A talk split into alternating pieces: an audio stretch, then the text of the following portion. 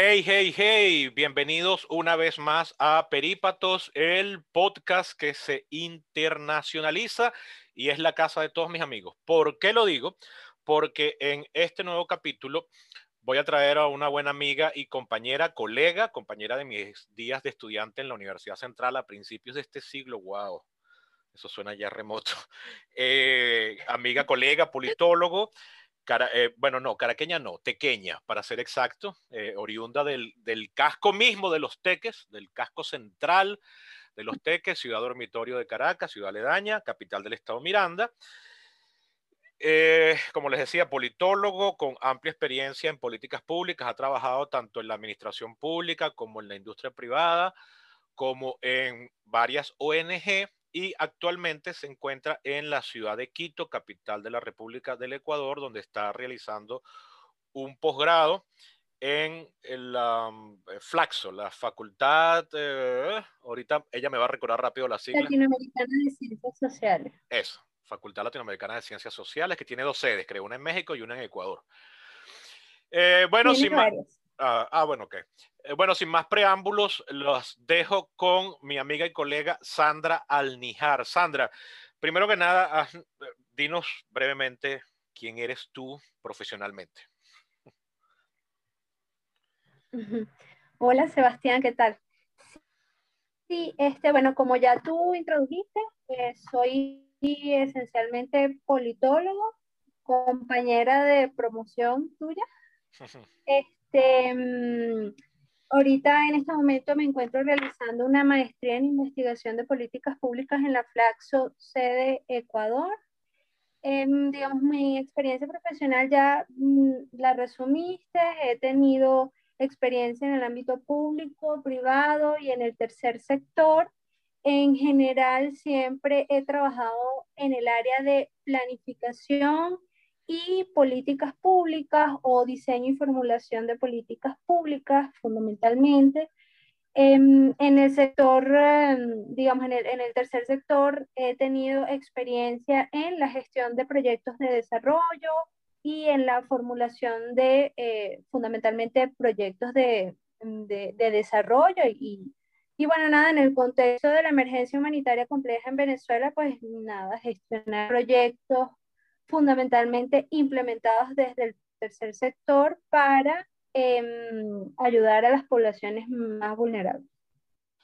Eh, eh, me, perdí ahí en un momento en la jerga. ¿Tercer sector viene siendo qué?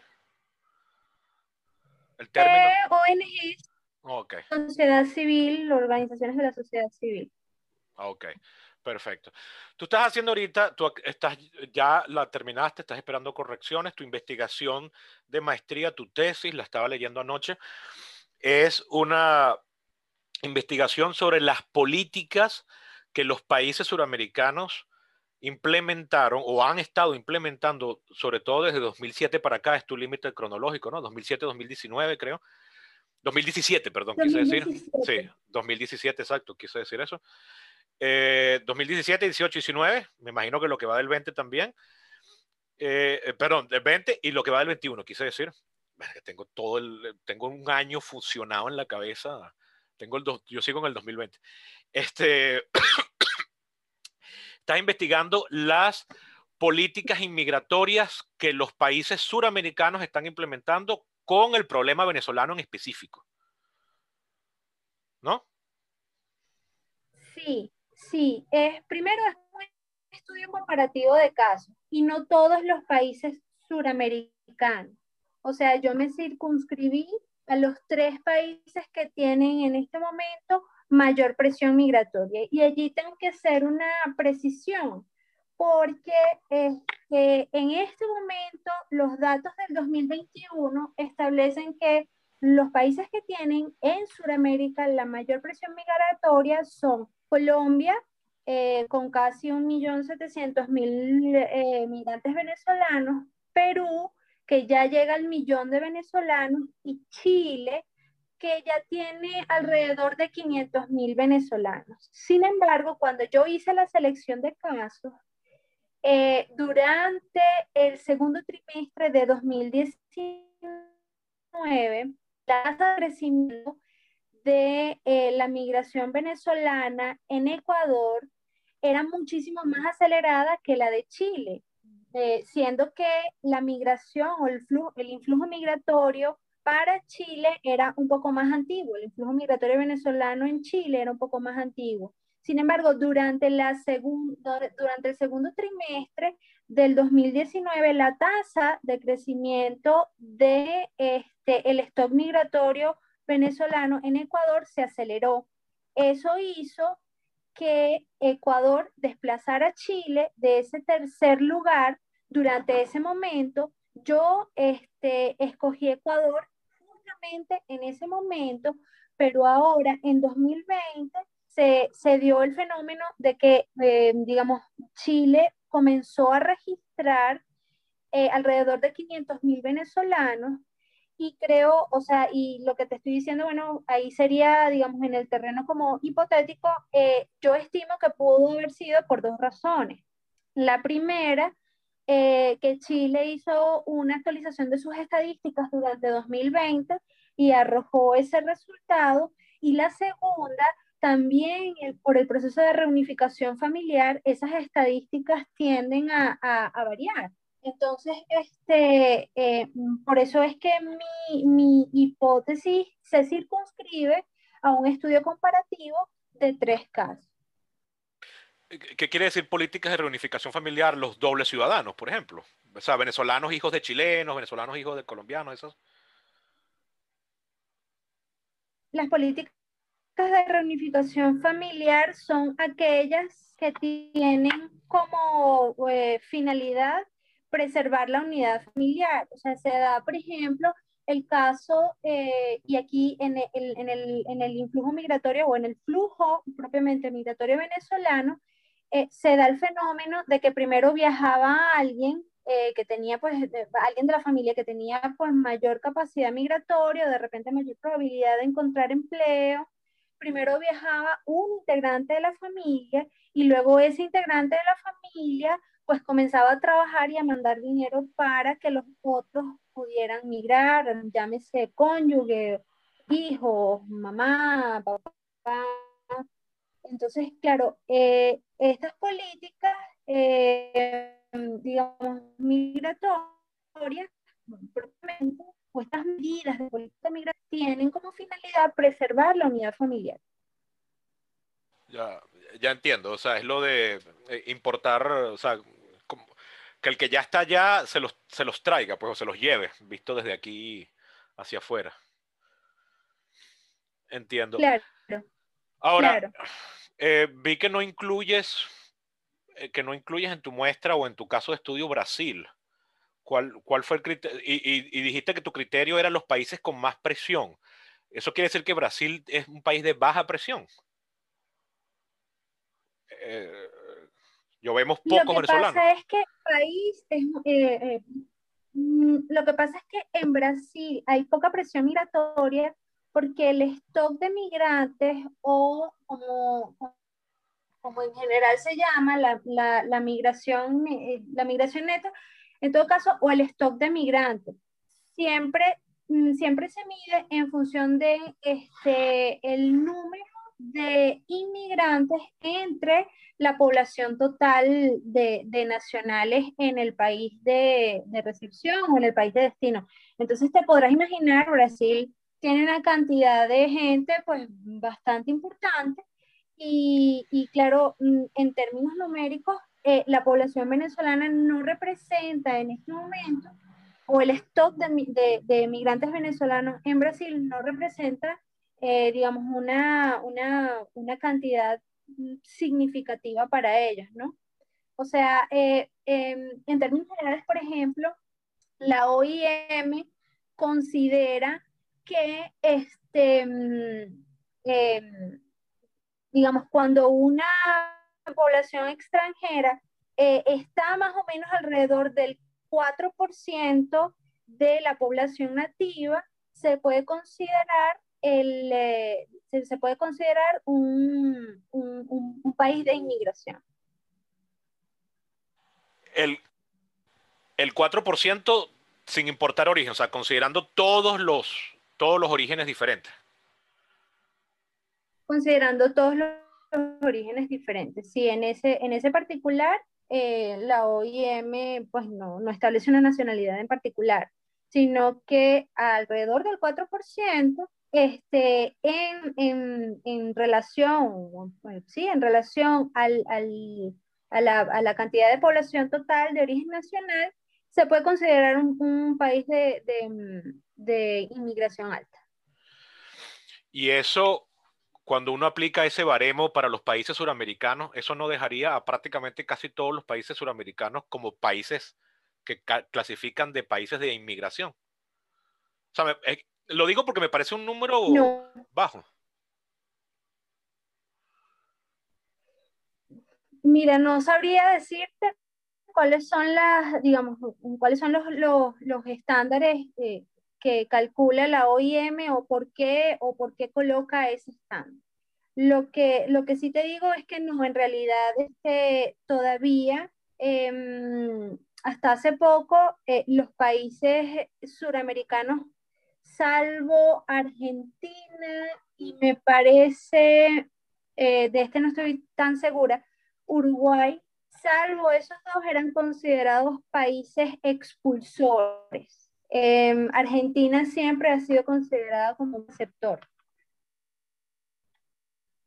Venez e incluso Brasil estaba considerado también un país expulsor. Eh, creo que sí. Sí, este, déjame revisar las, las digamos, las, las estadísticas, pero creo que sí. ¿Y Venezuela cómo clasifica? Claro, Venezuela ha variado muchísimo en la actualidad, es evidentemente un país expulsor, pero históricamente. Perdón, mira, si te hago la precisión, Brasil está considerado como receptor, de hecho, Brasil y Argentina. Históricamente, históricamente, en los países de Sudamérica se habían configurado dos sistemas migratorios fundamentalmente. Eh, Argentina era considerado un país este, receptor y Venezuela era considerada un país receptor. O sea, Venezuela fue un país receptor hasta hace relativamente poco. Sí, claro.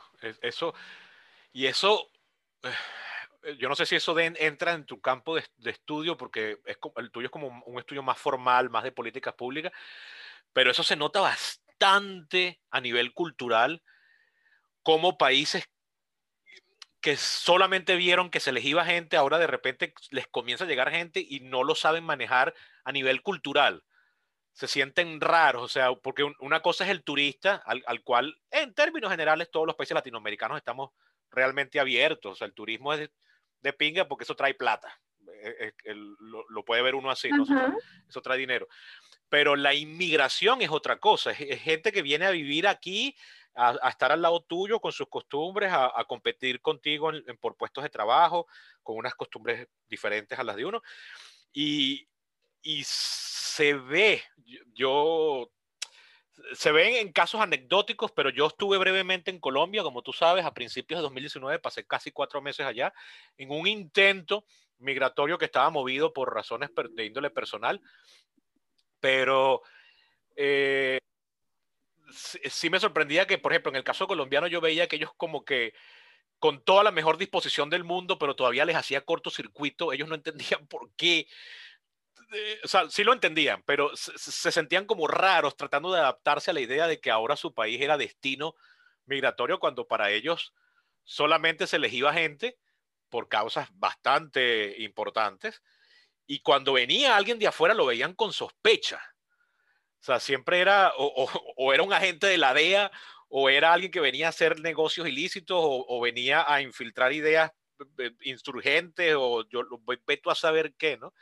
Entonces, tú ves que ellos tenían como una buena disposición, pero había cosas que como que les hacían ruido y, y, y que, y que oh, toda comparación es odiosa, pero que cuando yo, lo, yo pensaba con cómo reaccionamos los venezolanos ante un extranjero, yo sí decía, oye, los colombianos es como si, como si para ellos esto fuese nuevo. Y después pensaba, claro, es que para ellos es nuevo. Colombia hasta hace nada, sus conflictos civiles lo que hacía era expulsar gente y, y, pintarles una muy mala fama, lamentablemente.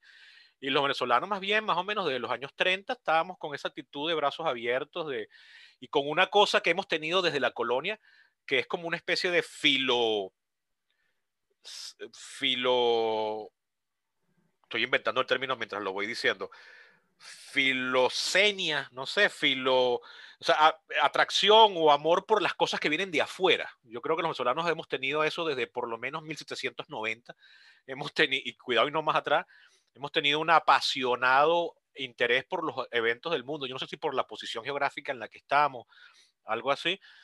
Y eso desde los años 30 para acá se, se hizo mucho más grande. Entonces yo creo que eso culturalmente influye bastante. ¿no? Entonces no sé si toda esta paja es para preguntarte si de alguna manera eso te influye en el estudio. Porque, claro, los gobiernos reaccionan a la opinión popular de alguna forma. Incluso los gobiernos que no son democráticos de alguna forma reaccionan a la opinión popular, a la opinión pública.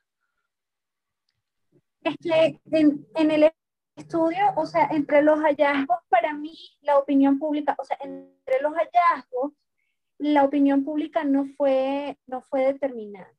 Eh, y no fue determinante eh, digamos, por varias razones, ¿no?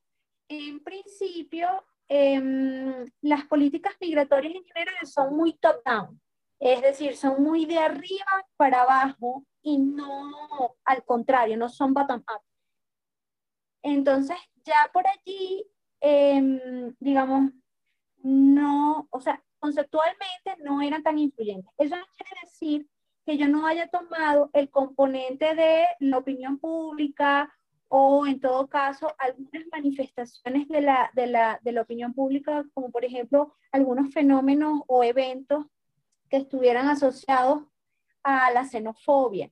No lo desestimé, al contrario, lo, lo, lo incluí, pero de la, digamos, de la investigación como tal, eh, no, no tenía elementos fundamentales como para decir, mira, la opinión pública fue influyente en la adopción de la decisión.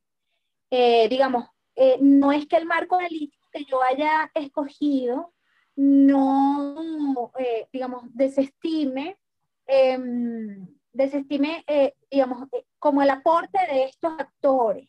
No, los incluye. Y precisamente porque los incluye, fue una variable que tomé en cuenta, pero de mi investigación, la verdad es que eh, propiamente la variable de opinión pública o los episodios de xenofobia no fueron determinantes para la adopción de la decisión. Finalmente, porque, este, digamos, también la elección de casos respondía al comportamiento de mi hipótesis. Eh, para mí hay dos variables fundamentales en, este, que explican el comportamiento o sea, porque en general, eh, esta, eh, digamos, eh, la tesis como tal, o digamos, esta investigación como tal, considera relaciones de causalidad, es decir, X causa Y. y yo lo que estoy diciendo fundamentalmente es que en escenarios de inmigración masiva, los estados, a diferencia, o sea, y de inmigración masiva, y no solamente de inmigración masiva, sino que además el flujo migratorio venezolano tiene desde hace ya unos años una, digamos, una característica particular. Es decir, ya se está hablando de desplazamiento forzado, porque no es una elección que hace, es decir, no es que a mí me provocó viajar porque yo no me siento bien en el país, porque este, no sé, yo no comulgo con, con, la idiosincrasia de mi país, entonces yo, no sé, voy a buscar otro rumbo, no. Eh, las características del desplazamiento. En este momento se habla, entre otras cosas, de, digamos, desplazamiento forzado. Que la OIM, ACNUR y los organismos multilaterales usen el eufemismo de migrantes y refugiados venezolanos es otra cosa, porque al principio la migración estuvo catalogado como una migración mixta. Eh, digamos, el fenómeno eh, comienza a desatarse a partir de 2015 y se acelera en 2017. Entre 2015 y 2017, el fenómeno del flujo migratorio venezolano fue tratado como si fuera una migración económica y luego una migración mixta paulatinamente, después de, a, partir como de mayo del 2018, si mal no recuerdo, cuando el ACNUR establece una nota de, orientación en el que dice que a los migrantes venezolanos había que tratarlos como refugiados, es cuando comienza un poco el tratamiento de refugiados a los venezolanos. Entonces, hay varios elementos allí que dejé como, como muchos cabos sueltos, entonces para irlos retomando, digamos, la elección de, la elección de, de mis casos fue única y exclusivamente en función de mi hipótesis de investigación, porque finalmente, para mí, la pregunta de investigación fundamentalmente era eh, preguntarme acerca de qué factores explican el rediseño de las políticas de inmigración de los países con mayor presión migratoria en la región frente al éxodo de la población venezolana a partir de 2017. Eh, visto así, eh, mi hipótesis es que en escenarios de inmigración masiva, la presión migratoria de flujos poblacionales en altas condiciones de vulnerabilidad y necesidades de atención conducen al rediseño de una política inmigratoria con patrones de selectividad más restringidos. Es decir, los países van calibrando la selectividad de sus políticas migratorias, porque además también este, para estudiar el fenómeno de la migración venezolana y cómo ha sido recibida en los países suramericanos, eh, tenemos unos antecedentes y los antecedentes datan hasta del 2001, cuando, eh, que todavía Venezuela formaba parte de la comunidad andina de naciones, tanto en la comunidad andina de naciones como en el Mercosur, que eran como los dos esquemas de integración que estaban en ese momento pues, eh, más vigentes en Sudamérica, comienzan a plantearse el tema migratorio como un nicho, o sea, comienzan a plantearse el tema de la movilidad del, del, del, factor humano y comienzan a, eh, digamos, dar apertura un poco a, su a, sus políticas de inmigración con facilidades migratorias. Claro, ya eh, para, ese momento no podemos hablar de una política de apertura inmigratoria plena. Es decir, comenzaron a firmar acuerdos de reconocimiento de viaje en donde utilizabas simplemente el pasaporte o tu cédula de identidad para poder viajar a los países suramericanos sin, que, sin el requisito de visa y te lo y digamos y te daban esa eh, facilidad de movilidad por lo menos por un periodo de 90 días. Entonces, allí las barreras migratorias comienzan a flexibilizarse eh, y luego, pues, eh, digamos, estos esquemas de integración llevaron a políticas de apertura eh, inmigratoria plena. Por ejemplo, la suscripción, eh, un hito para la región fue la suscripción del acuerdo de residencia Mercosur. Eh, fundamentalmente eran los países del Mercosur quienes habían suscrito ese acuerdo de residencia, pero luego países que también pertenecían a la comunidad andina de naciones fueron adhiriendo este, este acuerdo, ¿no? Entonces, este, claro, se habla de una tendencia en donde en Sudamérica eh, se flexibilizaban las barreras migratorias, se facilitaba la movilidad humana y entonces a partir de ese background es que yo hablo de un rediseño. ¿Por qué? Porque finalmente como venezolanos y como integrantes eh, de Sudamérica, de la comunidad de, Suramericana de Naciones, como otrora integrantes de la Comunidad Andina de Naciones, porque además algunos países nos otorgaron de manera unilateral, nos siguieron otorgando el beneficio independientemente de que en, 2010, en 2006 nos salimos de la Comunidad eh, Andina de Naciones, este, y claro, países como Perú siguieron dándonos unilateralmente ese beneficio. Luego, cuando estos países se adhieren al acuerdo de residencia de Mercosur, nos siguieron dando unilateralmente ese tratamiento a Venezuela eh, y, a los venezolanos en, particular, ¿no?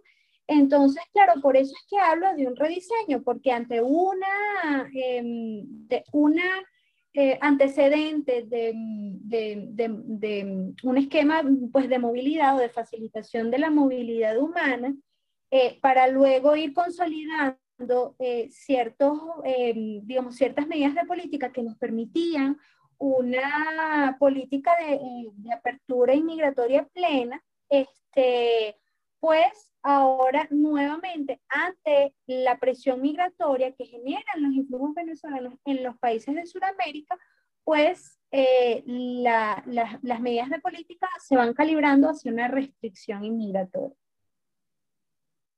Ahí, mientras te, estaba oyendo, estaba recordando que cuando estuve en Colombia descubrí, o sea, cuando yo llegué, primero yo fui como turista en el 2018 y luego fue en, el 19, a comienzos del 19, que yo intenté muy mal hecho y muy improvisado, eh, pero como te decía, movido más por, por, una situación personal, sentimental en el momento, un, una incipiente inmigración a Colombia. Y una de las cosas que descubrí es que Colombia tenía en ese momento tres visas, tres formas de visa, pero eso era muy reciente y porque 2019, ya, ya desde 2018 gobernaba Duque, desde finales de 2018, pero el gobierno anterior, la administración anterior, que había durado ocho años, que era la de Juan Manuel Santos, había hecho una gran, no, no sé si tú la llegaste a estudiar, una gran y profunda reforma al sistema, no, no para el caso nacional, sino al sistema nacional de, de, la República de Colombia, el sistema migratorio. Y una de las cosas que cambió, fíjate, fíjate qué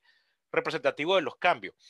Colombia tenía, cuando yo llegué, tres tipos de visa. Visa de visitante, que es lo que llamaríamos turista, visa de migrante y visa de residente, que esas, esas siempre las nombro mal, nunca me acuerdo cuál es la que se supone que viene primero, pero son esas tres, ¿no? Visitante, migrante y residente, o, o residente y migrante X. Pero antes, Colombia tenía 23 o 24 visas diferentes. Y yo conozco casos de venezolanos que se fueron a vivir para allá tan temprano como 2010 y les dieron, el, les, dieron el empleo a ellos, a, a, X personas. Él tenía visa, la esposa entraba como eh, esposa de, de la persona que tenía visa, pero si ella conseguía trabajo, ella tenía que volver a Venezuela y pedir una visa desde acá. Y este amigo, si él cambiaba de trabajo, él tenía que, él perdía la visa y tenía que tramitar otra. O sea, eh, Colombia era súper, súper restrictiva con, el otorgamiento de permisos de entrada y cuando tú solicitabas una visa de la que fuese, el, no existía una cosa que existe ahorita que se llama Migración Colombia, que es el órgano que creo que me imagino que estará, estará suscrito, aunque sea autónomo, debe estar suscrito al Ministerio de Relaciones Exteriores o al de Interiores, uno de esos dos. Pero... Relaciones Exteriores. Ok. Migración Colombia fue creado en esta reforma de Santos porque el, órgano que revisaba antes las, solicitudes de visa, ahorita se me, olvidan las siglas, pero es, el equivalente a lo que aquí sería el SEBIN, es decir, la policía política. El, DAS. El DAS. Ajá, el DAS. Esa era, o sea, quiere decir que todo persona que solicitaba entrar a Colombia era, de alguna forma, podemos llamar incluso filosófica, era considerado un ente sospechoso para el Estado. Entonces era la policía política la que te revisaba tu solicitud. Eso fue cambiado. Ahorita es Migración Colombia, que tuve la oportunidad de ir y gente de verdad muy, muy grata, por lo menos en las veces que yo traté. Un, un solo oficial sí era como para darle unos carajazos, pero eh, en el aeropuerto. Y bueno, claro, la entrada de venezolanos era como para poner a cualquiera de, de, de, con los pelos de punta. Y eso que yo tuve la suerte de entrar en avión, ni, ni y yo vi allá en Colombia, allá los llaman los caminantes, que tú sabes con los hombres venezolanos porque es la única gente que camina por las autopistas. Ningún colombiano camina por las autopistas ni por las carreteras. Y cuando tú veías gente caminando por autopistas y carreteras, que yo usé algunas, tú, la gente decía, ah, venezolano. Y además que también los reconocías porque usaban el, maldito morral, ese tricolor que, que da el chavismo para los planes, para los planes educativos. El morral que ha sido el símbolo del chavismo de la pobreza. Sí, a ver, eh, bueno, vuelvo un poco, o sea, ya hablamos de la pregunta de investigación, hablamos de la hipótesis, pero además también quisiera hablarte un poco del marco analítico, porque finalmente el marco analítico es el que ofrece como ese, eh, digamos, como ese pegamento para explicar el fenómeno, ¿no? Em, yo utilicé fundamentalmente el marco analítico del diseño de políticas, ¿sí? Este, y me fui fundamentalmente por la orientación contextual del diseño de políticas, porque el diseño de políticas es un marco analítico que intenta, eh, mm, intenta afirmar o afirma que el, eh, digamos, eh, el proceso de policy making o de hechura de políticas, hay gente que no le gusta este término, pero es el que es, el proceso del policy making, digamos, eh, em, es un proceso, valga la redundancia, o intenta, el diseño intenta que este sea un proceso como más pensado, más este, eh, escrupuloso, ¿no? Pero no se queda en lo técnico. Es decir, no es que eh, identificas un problema de política, formulas técnicamente un objetivo de política, formulas un mix de instrumentos o, concibes un, mix de instrumentos y esperas que ese mix de instrumentos ejerza los efectos que tú quieres que ejerza, ¿no? El diseño de política es una orientación, eh, digamos, como más flexible y afirma además que el diseño de políticas tiene una orientación contextual y dentro del contexto de la política ubica instituciones, ideas y actores. O sea, para el diseño de políticas, las instituciones, las ideas y los actores son X1, X2, X3 que formulan o que, o que, o que mm, modelan Y. ¿Sí? Entonces, claro, cuando tú me hablas, por ejemplo, de que en Colombia, antes estaba el DAS y luego ahora es Migración Colombia y todo, este, digamos, tiene que ver como desde el punto de vista de la seguridad, es que en el, digamos, en esta X1 ideas, eh, desde el diseño de política, existe lo que se llaman los paradigmas de política. Y estos paradigmas de política modelan la construcción del problema y sugieren ciertos instrumentos de política. Entonces, el paradigma de política en Colombia es el paradigma de seguridad.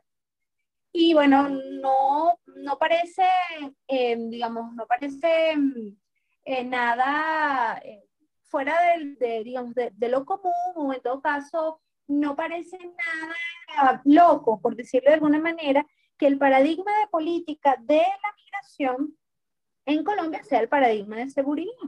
Porque, bueno, ya sabemos que Colombia tiene un problema histórico, digamos, con la guerrilla y, digamos, todo, eh, digamos, todo el problema que tiene, que tiene Colombia. Entonces, claro, desde el punto de vista de la sociología de las migraciones, además, existen, desde el punto de vista del desplazamiento poblacional, dos paradigmas.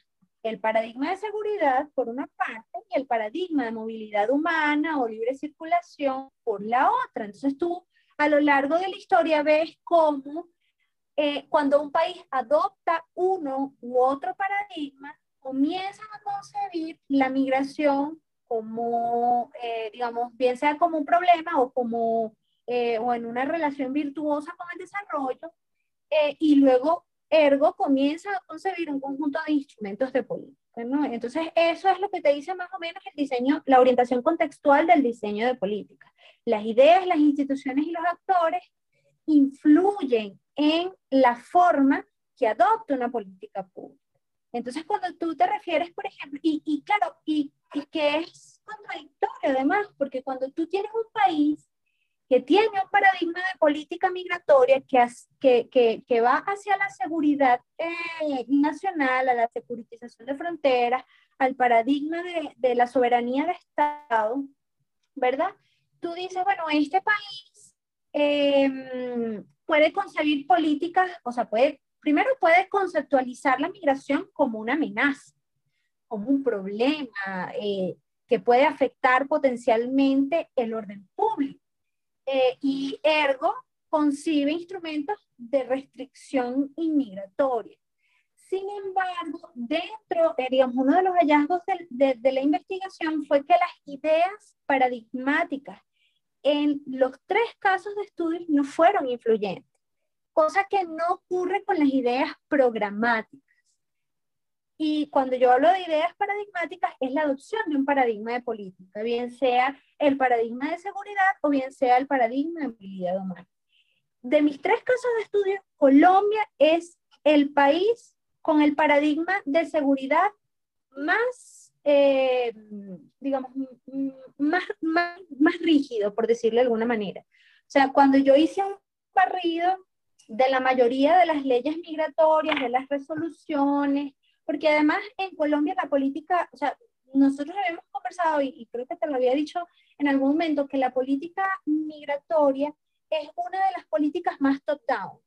Es decir, los decisores de política son los que toman las decisiones, no hay, digamos, ese, este, ese flujo eh, de los demás actores del subsistema de política, no, es como más una prerrogativa nacional. Entonces, cuando tú observas o tú le das un vistazo a la ley migratoria vigente de Colombia, que es una ley marco, pero además le das un vistazo a todas las demás, este, digamos, resoluciones o demás actos administrativos, lo primero que te dicen es que este, la entrada y salida de personas es un acto soberanista es una prerrogativa del Estado.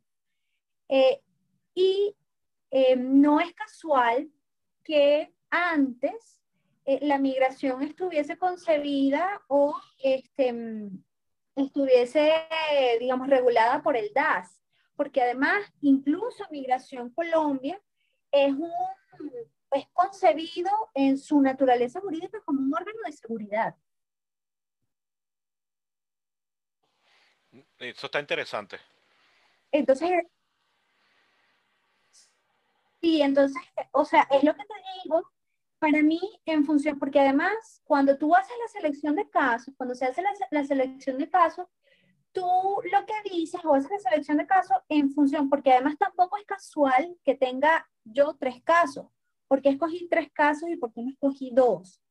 Y realmente tú haces la selección de casos en función de cómo el caso se está comportando, como indica tu hipótesis. Si mi hipótesis dice que en escenarios de inmigración masiva, eh, la política migratoria sufre un rediseño eh, hacia patrones más selectivos, eh, allí yo tengo, digamos, varios tipos de casos. mis casos típicos son, o sea, mis casos típicos, entendidos como aquellos que reaccionan en función de la hipótesis que planteaste, son Ecuador y Perú, y mi caso desviante es Colombia, porque Colombia no está reaccionando a la hipótesis que formulé o a la hipótesis que formula el investigador.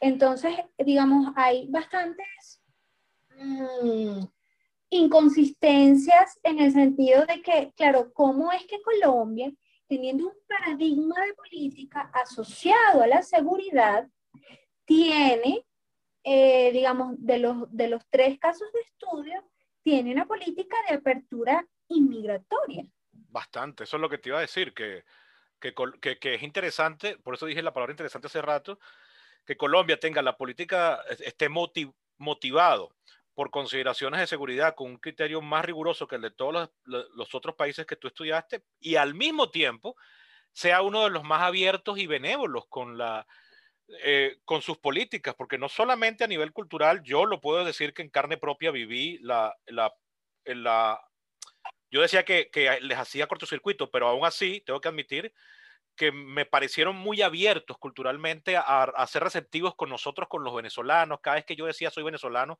prácticamente se paraban, se devolvían y preguntaban, ¿y cómo está eso allá? había como mucha empatía, ¿no? Pero independientemente de eso, a nivel social, cultural de base, la política migratoria eh, colombiana para con los venezolanos está siendo súper abierta y bueno, eh, eh, lo hablamos hace unas semanas tú y yo por WhatsApp eh, ahorita, para el momento que estamos grabando esto, hace ya un par de semanas o tres semanas, Colombia tomó una decisión crucial, bastante eh, grande en cuanto a su impacto, de legalizar a prácticamente todos los venezolanos que están ahorita ya, que hubiesen entrado antes del 31 de enero, creo que fue. Es decir, en vez de echar gente o restringirlo todavía más, porque una cosa que yo vi cuando yo estuve allá, es que ya, cuando yo estuve allá ya existía una cosa llamada PEP, e Permiso Especial de Permanencia que había sido implementado por Santos al final de su gestión en 2016 o 17, que era para los venezolanos que hubiesen entrado de forma legal. O sea, tenías que tener pasaporte y tenías que haber entrado por un puesto de Migración Colombia. Y la inmensa mayoría de los venezolanos que estaban entrando después de eso, que, que, que, estaban entrando cuando yo estuve allá entre el 18 y el 19, no estaban entrando con pasaporte y estaban entrando por trochas. O sea, estaban entrando por vías irregulares. Eso quería decir, para el momento que yo estuve allá, había un millón doscientos mil venezolanos. Ese número subió hasta la cifra que tú mencionaste ahorita más temprano. Eh, y de ese un millón doscientos, eso solo beneficiaba a cuatrocientos mil. tú tenías a otros 800 mil venezolanos que no iban a poder beneficiarse del PEP. Y ahorita lo que hicieron fue, mira, ok, ya, mira, no importa cómo entraste, te vamos a regularizar y vas a poder estar aquí hasta un máximo de 10 años, porque el PEP duraba 90 días, prorrogables hasta dos años. Eso quiere decir que tú cada 90 días tienes que estarte metiendo en la página de Migración Colombia y darle clic a un par de funciones para estirarlo un poquito más. Pero no, o sea, cuando todos los demás países, tú ahorita me confirmarás, cuando todos los demás países se van restringiendo, Colombia lo que hace es abrirse más. Y, mira que culturalmente, o mejor dicho, socialmente, son los que podrían estar exasperados, porque son los que tienen, como tú mencionaste ahorita, la cifra más grande y por el, por el simple hecho geográfico que son los que están al lado y compartimos frontera. Y una, es, una frontera, es una frontera bastante viva en, en los diferentes puntos, por el Zulia, por los Andes, por los llanos, por la selva. Este, y, y bueno, la situación política en Venezuela no tiene la más mínima, ni política ni económica, no tiene la más mínima pinta de, de mejorar. O sea, que una política como esa podría, eh, alguien podría, no sin razón, temer que eso lo que va a hacer es que entonces ahora más venezolanos se quieran ir para allá, con, con cosas como esa, por ejemplo, de la reunificación familiar, alegando eso. O sea, para expresar miedo la gente no tiene que ser lógica ni tiene que ser racional. El miedo es lo más irracional que existe, mucho más. El miedo Sí.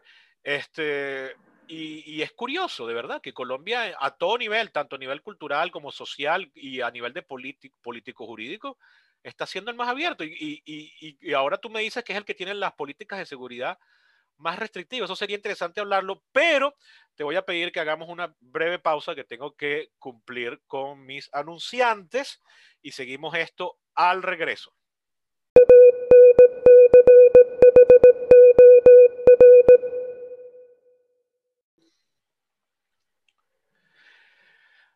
Bien, estamos de regreso con mi amiga y colega Sandra Alnijar, eh, politólogo venezolana egresada de la Universidad Central de Venezuela, que se encuentra en estos momentos en la ciudad de Quito, capital de la República del Ecuador, donde está terminando una maestría en diseño de políticas públicas en el Flaxo de Quito, en el Flaxo de Ecuador, o en la Flaxo, no sé cómo sería la, cómo se debería referir uno.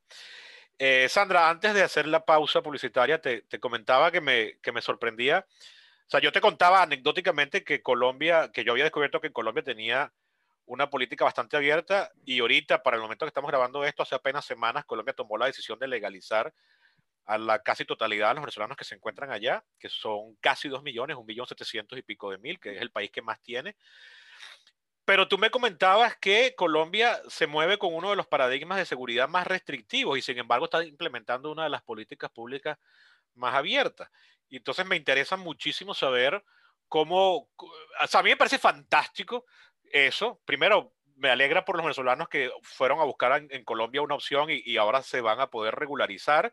Me parece buenísimo para Colombia que reciba estos influjos, un país que, no era un país de, receptor de migrantes que ahora viva la experiencia y además viva la experiencia hermana la nuestra, porque Venezuela también recibió durante muchas décadas un influjo de colombianos enorme, entonces esto, nos, nos, nos, pondría en balance en cuanto a que estamos como pagando esa deuda, ¿no? O cobrándola, en todo caso, depende de cómo uno lo quiera ver. Pero, eh, pero además que Colombia también se beneficia de eso y eh, me parece que es un muy buen ejemplo para los otros países que se pongan a alegar problemas de seguridad cuando dicen, mira, ya va, Tienes ahí el ejemplo colombiano, que si hay un país obsesionado con la seguridad es ese, y sin embargo está adoptando políticas abiertas. Es como uno podría decirle a los peruanos, a los chilenos o a quien sea, se pueden, se puede hacer las dos cosas a la vez y no es, eh, no es contraproducente. Yo imagino que un argumento será, mira, eh, es que yo puedo, justamente por problemas de seguridad, yo necesito tener regularizados a esos venezolanos porque si no se me meten en actividades delictivas o en actividades ilegales que a mí no me interesa que, sea una opción para ellos. Y yo te lo digo, una de las cosas que, me hizo tomar la decisión de volver, no es la única, por supuesto, es que a mí nadie me quiso dar trabajo si yo no tenía permiso especial de permanencia. Nadie. Y mira que yo fui a sitios, o sea, yo, no, yo estaba en el área de Medellín, pero no propiamente en Medellín. Es decir, yo viví tu experiencia, porque yo estaba en una cosa, en un poblado que equivalía a los teques con respecto a Caracas, o sea, una de las ciudades dormitorios al sur de, Medellín. Estaba a 35 minutos en autobús de, Medellín. Medellín es la capital del, departamento de Antioquia, es la segunda ciudad más importante de Colombia. se parece mucho a Caracas y a, Valencia, está ahí, ahí, o sea que me sentía muy como acá, pero ni siquiera en el pueblo donde yo estaba, nadie me daba trabajo. Nadie. Y lo primero que me decían, ah, ¿qué tal? Mucho gusto, bienvenido, qué bueno que estás en, Colombia, qué bueno que ya pasó todo, ¿tienes permiso? Y yo, mira, lo estoy tramitando, ah, bueno, entonces cuando lo tengas vienes y hablamos, pero nadie. Y yo llegué un miércoles, creo que fue un martes o un miércoles, y yo fui ya ese jueves o viernes, ese viernes me vi con nuestro colega y también compañero de, de cohorte, Luis Camero, que él estaba viviendo allá, ¿te acuerdas de Luis? Luis Guillermo. Y él ya estaba regularizado y él me, me, me, ayudó un día a sacarme la línea telefónica y todo eso, y me llevó a su primer sitio de trabajo, me presentó a quien fue su primer jefe, un chamo muy amable en una tienda de videojuegos, en un centro comercial pavo, de una zona pava de Medellín, y, y, y, esta invitación que yo hice ahorita era de él, de ese vendedor. Ah, ¿qué tal? Mucho gusto, bienvenido, qué bueno que está aquí, ya tiene permiso. Y yo cuando le digo, bueno, acabo de llegar, lo estoy tramitando, ah, bueno, no. Y eso fue mis cuatro meses allá, fue lo mismo que me dijo, incluso gente, me acuerdo un señor eh, en el pueblo donde yo estaba, que tenía un restaurante pavo, porque ese pueblo tenía una vida nocturna increíble, y estaba lleno de restaurantes y de bares, pero, pero increíble. Yo creo que era lo que más había en ese pueblo. Tenía una calle central llena de locales nocturnos. Yo la llamaba The Strip, que es como llaman a la avenida esa principal de Las Vegas, que está llena de casinos. Que es la. Yo llamaba esa calle, el pueblo la llamaba The Strip. Y yo me acuerdo que ese tipo me dijo, hablando con él, ya me habían dado el dato de que ahí trabajaban varios venezolanos que yo nunca coincidí con ellos las dos veces que fui a comer a ese restaurante. Pero conocí un día al dueño y el dueño muy, muy campechano, muy abierto. No, a mí me gusta ayudar a los venezolanos. Y yo fui al día siguiente, así como que vaya su palabra por delante, y le llevé el currículo y me preguntó, ¿tiene permiso? Yo, bueno, todavía estoy, ah, bueno, yo te llamo. Y nunca me llamó. Pues dos semanas, de, tres semanas después de eso, decidí devolverme. Nadie me daba eso. Entonces yo, yo pensaba, oye, imagínate gente que está en una condición, yo estaba en una casa de familia, pero imagínate a alguien que está en una pensión, algo así. Yo, veía, yo veía mucha gente en los autobuses, muchos venezolanos, venezolanos recién llegados, pidiendo desesperados porque tenían una hija en el hospital, habían llegado a pie, no tenían cómo pagar. Y yo decía, oye, yo estaría haciendo esto también, si no fuesen las condiciones en las que llegué. Y la, y la opción delictiva sería, sería una tentación más grande de lo que uno le gustaría admitir que, que, sería. Entonces me imagino que parte de la política de seguridad, digo yo aquí hablando paja por ti, adelantándome, ya me corregirás, es que justamente una de las cosas que el Estado quiere es que esa gente no tenga la opción delictiva como, o la opción ilegal, irregular, como una alternativa y los quiere más bien pagando impuestos, los quiere más bien regularizados a la vista de yo, yo quiero saber dónde está, que pagues alquiler como la paga cualquier otro ciudadano. Entonces, eh, ¿qué, qué has hallado tú en tu investigación al respecto?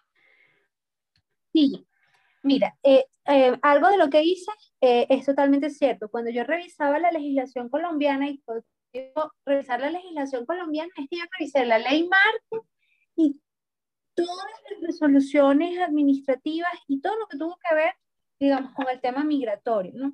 En el caso colombiano existe una coherencia, una congruencia y una consistencia entre la construcción causal del problema, la adopción de objetivos y la adopción de instrumentos de política. Cuando estábamos hablando acerca de eh, la influencia de los paradigmas de política en el diseño de políticas, yo te decía algo así como, o sea, las ideas son las que ayudan a construir causalmente un problema público, ¿sí?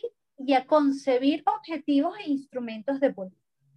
Eh, en el caso colombiano existe una coherencia, una congruencia, una consistencia entre la construcción causal del problema, la adopción de objetivos e instrumentos de política, pero en los tres casos de estudio, particularmente en Colombia, existe un divorcio entre esas ideas paradigmáticas de seguridad y este, la adopción de la decisión. Y en el caso colombiano, eh, digamos, son, digamos, los hallazgos de por qué se comporta, cómo se comporta, tiene que ver con, con varias razones.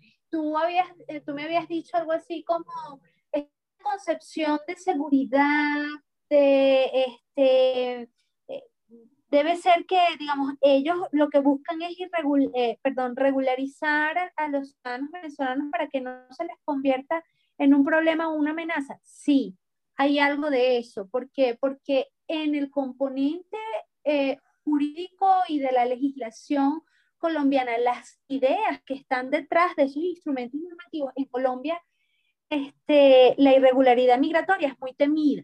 Y es muy temida precisamente por esas concepciones de seguridad. O sea, yo leía cosas como a fin de evitar la irregularidad migratoria, este, estas distorsiones del mercado laboral, la explotación y, el, y eh, resguardar el orden interno, por ejemplo. O sea, eh, digamos, los considerandos de la, de, la, aprobación de las leyes, tú puedes ir, digamos, como testeando las ideas que están detrás de, digamos, de la adopción de, de, esa ley, porque finalmente la ley es un instrumento de política. Entonces, tú puedes ir testeando qué hay detrás de. Entonces, eh, digamos, una de las cosas es la concepción de la migración irregular como una amenaza para el orden interno. Esa es una idea que es latente eh, en la adopción de instrumentos de política, pero en términos generales, ¿por qué Colombia se comporta de esa manera teniendo, digamos, paradigmas de políticas que van hacia la seguridad nacional? Yo identifiqué algunos factores de por qué Colombia o por qué la política migratoria colombiana se, se, se comporta de la manera en la que se está comportando ante el influjo migratorio venezolano. La primera es el hallazgo del Banco Mundial en el cual aproximadamente el 30% del flujo migratorio venezolano es un flujo migratorio mixto, es decir, familias con núcleos colombo-venezolanos. Eso hace que respecto del target venezolano, la política inmigratoria colombiana no sea una política inmigratoria como tal, sino la extensión de su política de retorno porque además, precisamente porque Colombia era un país expulsor, ya tenía años desarrollando una política de retorno. O sea, había un legado de política allí en función de regular el flujo migratorio eh, propiamente colombiano para el regreso al país. Entonces, en el caso del flujo migratorio o del influjo migratorio venezolano, la política migratoria colombiana, la política inmigratoria colombiana, no se comporta eh, como una política inmigratoria eh, pura o exclusiva, sino que es una extensión de su política de retorno, porque cuando se hace el estudio de la composición del influjo migratorio, eh, se dan cuenta de que existen núcleos familiares mixtos y en función de que están tratando con ciudadanos colombianos, pues deben garantizarles sus derechos pues más básicos en tanto ciudadanos colombianos. Entonces, eso es, digamos, un, un, un elemento que explica el comportamiento de Colombia. Otro elemento que, que, explica el comportamiento de la política eh, de inmigración colombiana es su incapacidad logística para el cierre de fronteras. Eh, mm, digamos, en mi hipótesis de investigación, yo digo que, bueno, ante escenarios de inmigración masiva, los, eh, eh, digamos, los, los, los, países comienzan a aplicar políticas de, de, digamos, con patrones más selectivos de, de, de inmigración. claro, pero allí el elemento es, ¿y por qué pasa eso? Y tiene que ver con las capacidades de política de los países desde el punto de vista del diseño de políticas, las capacidades para inventar una política son prerequisitos que el, el policy maker o el decisor, en todo caso, tiene que tener en cuenta. ¿Por qué? Porque si tú no consideras el prerequisito, la política tiene eh, mucha probabilidad de fallar. Entonces, cuando eh, están estas capacidades de política, eh, digamos, o cuando, cuando tú vas a ponderar las capacidades de política para la adopción de cierta política en particular o alguna decisión, eh, digamos, estos son prerequisitos que se unen a los elementos del contexto para que tú tomes la decisión. En el caso particular de Colombia, Colombia tiene casi una imposibilidad logística de hacer un cierre de fronteras. Según el Banco Mundial, la frontera colombo-venezolana son más de 2.000 kilómetros, por una parte. Por la otra, se identifican más de una centena de pasos ilegales. Entonces, no tiene sentido que Colombia aplique una política de restricción eh, inmigratoria por los cuatro o cinco puntos legales, eh, digamos, de control migratorio, si tienes una centena de pasos irregulares. Entonces lo que vas a hacer es fundamentalmente facilitar la, la, la, la migración irregular. Y con eso, además, pues todos los efectos adversos de la, eh, de la inmigración regular. Entonces, Colombia opta por una posición bastante pragmática, eh, un análisis costo-beneficio, es decir, eh, a mí me cuesta más, no tengo las capacidades de política para aplicar una política de restricción en una frontera común, o sea, por elementos incluso físicos, además porque la frontera Colombia-Venezolana, según el Banco Mundial, es, eh, digamos, es, perdón, es muy diversa, es decir, tiene ríos, selvas, algunos territorios intrincados. Entonces es difícil controlar eh, la inmigración regular. Para Colombia eh, es más, mucho más fácil, es una política, digamos, más económica, porque además también está recibiendo financiamiento de agencias multilaterales para eso. Entonces, cuando las agencias multilaterales recomiendan en sus ideas programáticas eh, regularizar y dar apertura, apertura y flexibilización inmigratoria a este flujo venezolano en particular, eso, y además que también las agencias multilaterales son las que eh, están prestando también dinero. Entonces, eso también ejerce un poder sobre las ideas eh, eh, programáticas. Habíamos hablado de las, de las paradigmas de política, pero además también podemos hablar de las ideas programáticas, que son simple y llanamente ideas de un nivel de abstracción un poquito, digamos, más eh, operacionalizadas, por decirlo de alguna manera, que ofrecen em, soluciones particulares a un problema eh, en específico.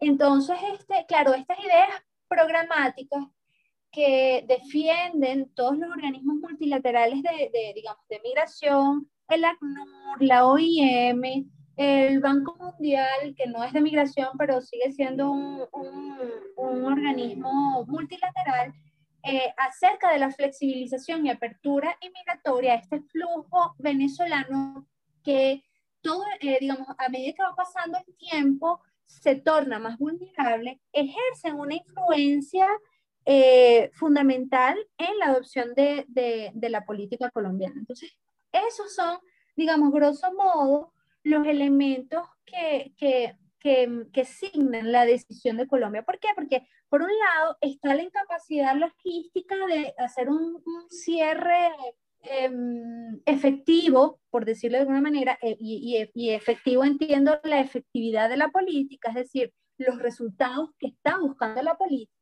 Entonces, este, por un lado, está la poca efectividad que puede tener un cierre rígido de fronteras, pero por, y, digamos, y la incapacidad logística que tiene Colombia para hacer eso, pero además eh, está el otro lado de la ecuación de la capacidad de política. En Colombia, por ser el país que tiene la mayor presión migratoria, también existe ya, por lo menos desde el 2008, se está presentando un desbordamiento en la demanda de servicios públicos, porque, bueno, hay una demanda inusitada de los migrantes eh, de, de, digamos, de servicios públicos, porque además están llegando en condiciones de vulnerabilidad y en ese sentido pues necesitan, generan demanda de salud, generan una demanda, digamos, educativa. Entonces, claro, eh, desde 2008 ya se presenta un desbordamiento de las capacidades de política para proveer bienes y servicios, o lo que ellos llaman la oferta institucional y sin embargo sigue decidiendo por, este, por una política de apertura eh, eh, inmigratoria, precisamente porque para Colombia es mucho menos costoso seguir proveyendo bienes y servicios a través de la, de la, del, financiamiento eh, y de la cooperación internacional que propiamente hacer un cierre restringido de fronteras. Entonces, esos son los elementos que más o menos están explicando el comportamiento de Colombia, además de la presencia de migración pendular, gente que va y viene. Ah, eso te iba a preguntar, te iba a hacer, te iba a hacer dos preguntas, pero ahorita te, te incorporé una tercera por eso último. Eh, una pregunta que me, que me, confundió. Dijiste que Colombia está viviendo ahorita un, una demanda altísima, se les ha desbordado la demanda de servicio y dijiste 2008. ¿Es 2008 o 2018? Perdón, 2018. 8, dije 2008. Sí, sí, dijiste 8. Eh, por eso fue que me confundí. Lo otro, cuando mencionaste el dinero de los organismos multilaterales, dijiste prestado. Eso quiere decir que Colombia tiene que ahora, o sea, Colombia se está endeudando por culpa de nosotros. Tiene que después pagar eso. ¿O es un dinero que no, se retorna? No todo. Mm. No, no todo. Es decir, hay un dinero que hay un financiamiento que no es retornable. Eh, pero, a ver, eh, y ahí hay que diferenciar varias cosas. Hay un financiamiento que no es retornable, hay otro financiamiento que, eh, digamos, en función de, por lo menos la última conferencia para recaudación de fondos para, digamos, la atención del, del flujo migratorio venezolano fue en mayo de 2020, en plena pandemia. Em, Allí la Unión Europea más o menos gestionó eh, 2 mil millones de euros, si mal no recuerdo, pero parte de estos mil millones de euros eran en empréstitos, eran deudas, que los estados tienen la, digamos, la, la, la potestad de decir si, lo, si, si, lo, si los van a, a recibir en calidad de préstamo o no. En todo caso, en esa oportunidad, los estados hacían hincapié en, que le facilitaran financiamiento no reembolsable, es decir, este, no en préstitos. Y lo otro es que no solamente el financiamiento es el financiamiento que viene de, un, eh, digamos, de unos estados hacia el estado receptor o hacia el gobierno del estado receptor. También está el financiamiento a ONGs y organizaciones de la sociedad civil que eh, están recibiendo recursos y están ayudando al, al digamos, al, a, la, a, la, atención humanitaria de, de, digamos, del flujo migratorio venezolano en términos de alojamiento, de salud, de, de servicios de educación. Entonces, claro, este, ese financiamiento se le otorga a las ONGs, lo financia propiamente o, o lo, lo gestiona la ONG y no se le da, no se le otorga directamente al Estado colombiano. Lo que, lo que le ofrece es una infraestructura para ayudarse con eh, organismos, organizaciones del tercer sector eh, y habilitar cierta infraestructura que Colombia per se no tiene. Pero estos organismos lo que hacen es complementar los esfuerzos del Estado colombiano. Además que eso en particular le ofrece también la infraestructura al Estado colombiano de llegar a territorios en donde el Estado exclusivamente no podía, es decir, el Estado colombiano y el gobierno no podía, o sea, hay regiones remotas de Colombia en donde no hay presencia del Estado. Entonces, eh, la presencia de esas ONGs le otorga una infraestructura de manera indirecta al Estado colombiano para cubrir brechas preexistentes, porque además en toda Sudamérica también existían brechas preexistentes para la prestación de bienes y servicios públicos, sobre todo también con las poblaciones o con los nacionales de esos territorios. Eso, te iba a decir. Eh, digamos, la presencia de esos claro, y eso también tiene que ver con consideraciones de seguridad, es decir, si el Estado colombiano no puede llegar a esos territorios remotos, las ONGs extranjeras, las agencias multilaterales están llegando a esos territorios, allí hay ya como unos vacíos que mm, se están cubriendo de manera indirecta, ¿no? Y, y, le ofrece al Estado colombiano la infraestructura que per se no tenía por, eh, por sí mismo. No solamente para atender el problema, claro, y no solamente para atender el problema migratorio, sino para cubrir las brechas preexistentes que ya tenían con los nacionales de esos territorios. Eso es lo que te iba a decir, que no, no, no solo es que hay partes de Colombia a las que el Estado no llega, hay partes de Bogotá a las que el Estado colombiano no llega, que lo mismo podemos decir acá, hay partes de Caracas en las que el Estado venezolano no, la gente ni sabe que existe. eh, ni, hablar, ni hablar de ahorita. vamos a decirlo así, ese es el, ese es el mal latinoamericano. ¿no?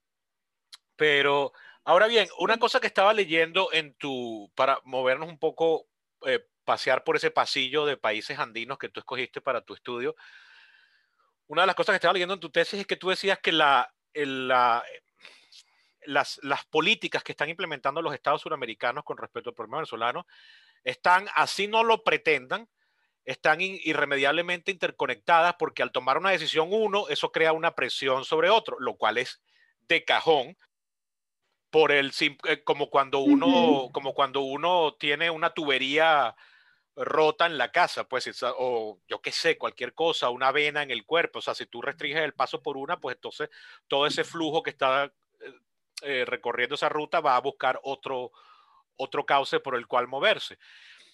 Eh, yo recuerdo un, como una especie de resumen que tú me diste más temprano en, en el año, o sea, hace unas cuantas semanas, cuando estabas a punto de terminar tu tesis, en la que eh, demostrabas, y lo estaba leyendo anoche en tu tesis, que al restringir un país, y no me acuerdo si era primero, si primero era Chile el que había comenzado a restringir, entonces eso fue lo que llevó a que Perú comenzara a restringir.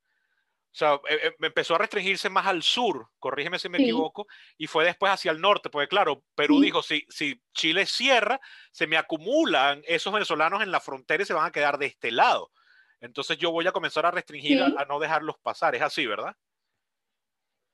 Sí, sí. ¿Qué ha, ha estado detrás de esa, qué ha estado detrás de, esa, de esas restricciones? Porque yo recuerdo que en los primeros años, o sea, 17, 18, 19 por ahí, en Chile llegaban muchas buenas noticias de cómo eran abiertos con los venezolanos y los mismos chilenos mencionaban, eran los mismos chilenos, no los venezolanos en plan chauvinista herido, los que, los que decían que eh, los venezolanos estaban quedando de primero en los exámenes para entrar a estudiar medicina en Chile, que qué bueno ese influjo, que la cantidad de venezolanos, y con la misma en un punto, no sé si tuvo que ver, porque coincidió curiosamente, eh, se tuvo que, algo que ver con la, los, la, iba a decir inestabilidad, pero me pareció que es un término muy exagerado, pero cierto grado de conflictividad política interna que comenzó en Chile, eh, no recuerdo si fue en el 18 o en el 19, y entonces, no sé si esto fue pura coincidencia o eso tuvo algo que ver, pero entonces ahora Chile de unos años para acá ha comenzado a restringir y a poner la cosa un poco más cuesta arriba. Y, y entonces, bueno, ahorita el más reciente es Perú y creo que Ecuador también ha, ha participado de eso. ¿Qué has hallado en esos casos? ¿Aló? Houston, we lost Sandra. ¿Aló? Ajá, ahora sí. Perdón, perdón, Sebastián. Sí, perdón, es que, es que eh, se, se, cortó. No, no, escuché, no escuché tus últimas ideas. Ajá, te decía, eh, avatares del Internet latinoamericano, te decía que Chile había tenido muy buena fama entre los venezolanos como un país muy receptor y muy abierto, y lo estimulaban anécdotas que llegaban de boca de los mismos chilenos, no eran, no eran comentarios hechos por los venezolanos allá, eran comentarios hechos por los mismos chilenos, de que, por ejemplo, los venezolanos estaban quedando de primeros en las pruebas internas para estudiar medicina en las universidades chilenas o para revalidar sus títulos. Y eso creó en un momento dado un flujo hacia Chile enorme, pero, y esto es lo que yo no estaba claro, yo creo recordar que hubo una coincidencia que puede haber sido neta y pura casualidad. No, o sea, no estoy planteando una causalidad ahí, pero te pregunto a ver si la hay. Cuando Chile comenzó con ciertos problemas de gobernabilidad y de, y de, y de conflictividad interna, eh, no recuerdo si fue en el 18 o en el 19, por la misma época también comenzó un poco Chile a restringir y después han seguido Perú y creo que también Ecuador. Entonces te preguntaba, ¿qué has averiguado tú de qué está detrás de esas restricciones? Yo me imagino que, bueno, de cajón es el hecho de que caen, eh, o sea, está, una cosa es recibir unos cuantos migrantes y otra cosa es recibir cientos de miles pero al lado del ejemplo colombiano uno puede, uno se siente como en la tentación de querer decirle a Chile, mira, no te compro tu argumento, ¿cuál es, el, cuál, es la razón? O sea, ¿por qué están eh, poniéndose más restrictivos ahora esos países eh, del, eh, de la región andina, sur, media y sur?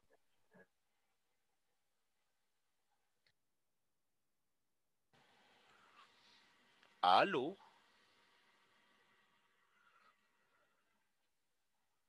Y lo primero que tengo que decirte es, bueno, Chile no es uno de mis casos de estudio. Estuvo a punto de serlo, pero no, no, digamos, no, entró en mi selección de casos. Sin embargo, yo, eh, eh, eh, igualmente este, tuve que hacer un barrido de toda, porque mi población de casos eran los países de Sudamérica.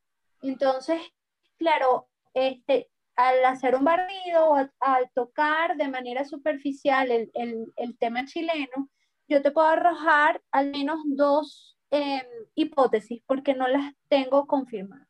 En primer lugar, eh, digamos, el diseño de política también responde a una anticipación, y una anticipación de los decisores públicos acerca de las causas y los efectos de un problema.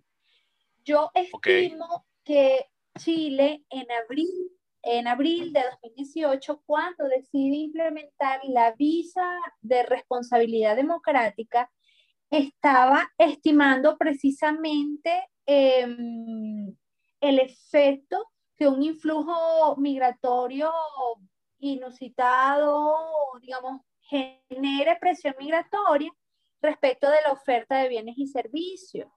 Eh, y las distorsiones además que están, que pueden ser incluso mitos, que están en función de todo el fenómeno migratorio. Es decir, bueno, van a llegar estos venezolanos, cualquier extranjero, va a llegar, este, me va a deteriorar la remuneración de los mercados, eh, digamos, de trabajo, este, porque ¿qué pasaba en Chile? En Chile eh, se viajaba como turista y luego lo que hacían muchos venezolanos era entrar como turista y luego regularizar su situación migratoria. Es que yo digo allí que había una política de apertura porque te permitía entrar sin el requisito del visado, sino con un pasaporte o tu documento de identidad, te permitía entrar con eso y luego in situ cambiar tu estatus tu migratorio y solicitar una residencia temporal o permanente. Entonces, eso era lo que hacía la mayoría de los venezolanos. Entonces, ante el riesgo de em, generar desbordamientos en la demanda de servicios y en la demanda de bienes, porque además ya se generaba cierto, digamos, cierta cola en la solicitud de papeles para regularizar tu estatus migratorio. O sea, Chile eh, comenzó precisamente con los servicios de regularización migratoria, comenzó a tener ciertos retrasos, ciertos delays. Entonces, de repente te asignaban la cita, tú tenías, qué sé yo, eh, habías llegado al país un determinado día y cuando ibas a arreglar tus papeles, entonces tenías que tu cita para la regularización era en seis meses. Entonces, claro, Chile comenzó a prever ese tipo de, digamos, de cosas y en abril de 2018 eh, decidió eh, restringir la política imponiendo un, visado de entrada. Entonces, eh, yo en el caso chileno, eh, creo que ellos estaban ya haciendo esas previsiones. Es decir, nos está un influjo migratorio eh, inusual o extraordinario, por decirlo de alguna manera, de venezolanos, eso está acarreando ciertos retardos en los servicios de regularización migratoria. Además, los estados también hacen cálculos de reunificación familiar. Entonces, yo, yo supongo, presumo que en el caso chileno eh, fue eso lo que impulsó a que ellos cerraran, porque finalmente, o sea, e, esa, esa es una presunción. Y la otra presunción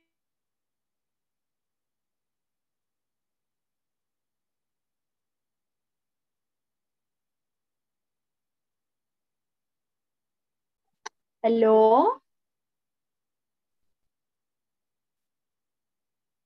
¿Aló? Ajá, me decías que la otra presunción eh, sobre el caso chileno que tú hacías era.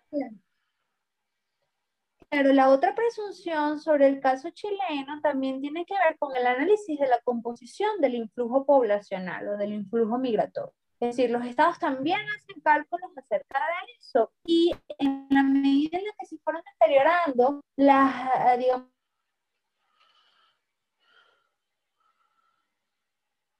Ay, este internet. Ajá. me decías que el, el, tipo de gente que estaba llegando era por ahí que venían los tiros. La otra presunción tiene que ver con el análisis de la composición del influjo migratorio, ¿no? Eh, digamos, las primeras oleadas. tú tan formal. sí, o sea, las primeras oleadas de venezolanos que llegaban a Chile eran fundamentalmente personas profesionales, ¿sí? Entonces, claro, eh, buscaban insertarse al mercado laboral eh, paulatinamente ejerciendo su profesión. Luego se fue deteriorando, digamos, el flujo migratorio porque, eh, digamos, la, o la composición socioeconómica, por decirlo de alguna manera, del, del, del, flujo migratorio, de las oleadas de migrantes, ¿no? Que, que, que, fueron, digamos, cada vez siendo más vulnerables, ¿no? En términos socioeconómicos. Entonces, claro, eh, como te decía, en 2015 comenzó el fenómeno, en 2017 comienza la aceleración del fenómeno, entonces eso hizo que el flujo migratorio formara un corredor migratorio, valga la redundancia, que abarcó todo el corredor andino, Colombia, este, Ecuador, Perú, Chile, y bueno, Mm, Bolivia en cierta medida, porque bueno, recordemos que Bolivia hasta hace poco fue que comenzó a hablar del problema del flujo migratorio como un problema doméstico y comenzó a otorgar cifras de la cantidad de venezolanos que había, que hasta donde yo sé, mm, dicen que son 10.000 venezolanos, ¿no? Pero bueno, claro, eso fue con el cambio de gobierno, con este, digamos, eh, con la salida de Evo Morales y con digamos, con este gobierno interino, este interinato, por llamarlo de alguna manera, ¿no? Entonces, este... que está por terminar, eh, Claro, se formó el corredor migratorio. Sí. Entonces, al formarse el corredor migratorio, las políticas de los países se hicieron más interdependientes. Ellos ya venían con un legado de política de interdependencia por los esquemas de integración que ya habían sido adoptados y que estaban más que consolidados, ¿no? Desde el 2001, como, como estábamos hablando, ¿no? Eh, había una voluntad de la región, una voluntad política de eh, formar o de, de poner la, la, la, movilidad humana como un issue e implementarla, y de hecho se implementó. Entonces, claro, ya esta región tenía políticas migratorias interdependientes por acuerdos y compromisos internacionales Em, institucionales y luego al, al, al, formarse un fenómeno migratorio eh, en forma de flujo, eh, se hicieron más interdependientes. Entonces eso implicó que en abril de 2018, cuando Chile cerró, eso imponía más presión migratoria en Perú. Em, claro. Que ya venía siendo, según ellos mismos, un país expulsor, pero en Perú, em, digamos, fundamentalmente lo que explica el comportamiento de Perú son varias cosas, porque alguien me puede decir, bueno, pero si Chile adopta la visa de responsabilidad democrática o adopta la visa de ingreso eh, em, en, en, en, perdón, en abril de 2018, eh, la presión migratoria entonces no era el elemento fundamental porque luego eh, la restricción migratoria de, Perú comienza, o sí, comenzó en, si mal no recuerdo, en julio de 2019. Sí, que impone más de un año de visado. Más de, más de un año después. Claro, más, claro, más de un año. Y allí yo explico varias cosas eh, acerca, eh, digamos, que, que, que, valga la redundancia, explican el comportamiento y el momento en el cual Perú decide tomar esa decisión, ¿no? Este, y hay varias cosas, ¿no? Eh, en primer lugar, ¿por qué Perú se tarda en tomar la decisión, digamos, de, que ya había tomado Chile? Por varias cosas. En primer lugar, en eh, la estructura institucional de Perú, a, a, mí me parece que ejerció una, una influencia importante, porque Perú, a diferencia eh, de los países de la subregión, no tiene un presidencialismo puro. La forma de gobierno de Perú es semipresidencialista. entonces, eh, eh, además del presidente, tiene un presidente del Consejo de Ministros, del Gabinete de Ministros. y ahí como, digamos, varias instancias de toma de decisión, porque este presidente del Gabinete de Ministros también toma decisiones acerca de objetivos de política. Este semipresidencialismo peruano implica además que mm, tengan una visión muy colegiada de las políticas. Mm. ¿Sí? O sea, hay mucha discusión para tomar una política nacional. Entonces, esta visión colegiada de las decisiones de política y la multiplicidad de actores institucionales que actuaban en la adopción de la decisión eh, hizo que esa decisión se retardara. Pero no solamente eso, sino que en Perú, además, existe el influjo de las ideas de esta relación virtuosa entre la migración y el desarrollo. Entonces, Perú, asumiéndose como país expulsor, en su política nacional migratoria 2017-2025, él eh, eh, digamos, se caracteriza como un país expulsor, pero además se caracteriza como un país que tiene una senda o un rumbo económico de crecimiento sostenido. Entonces le atribuye a los migrantes un papel en el desarrollo. De hecho, uno de los objetivos de la política migratoria es el aprovechamiento de la mano migrante para el desarrollo del país.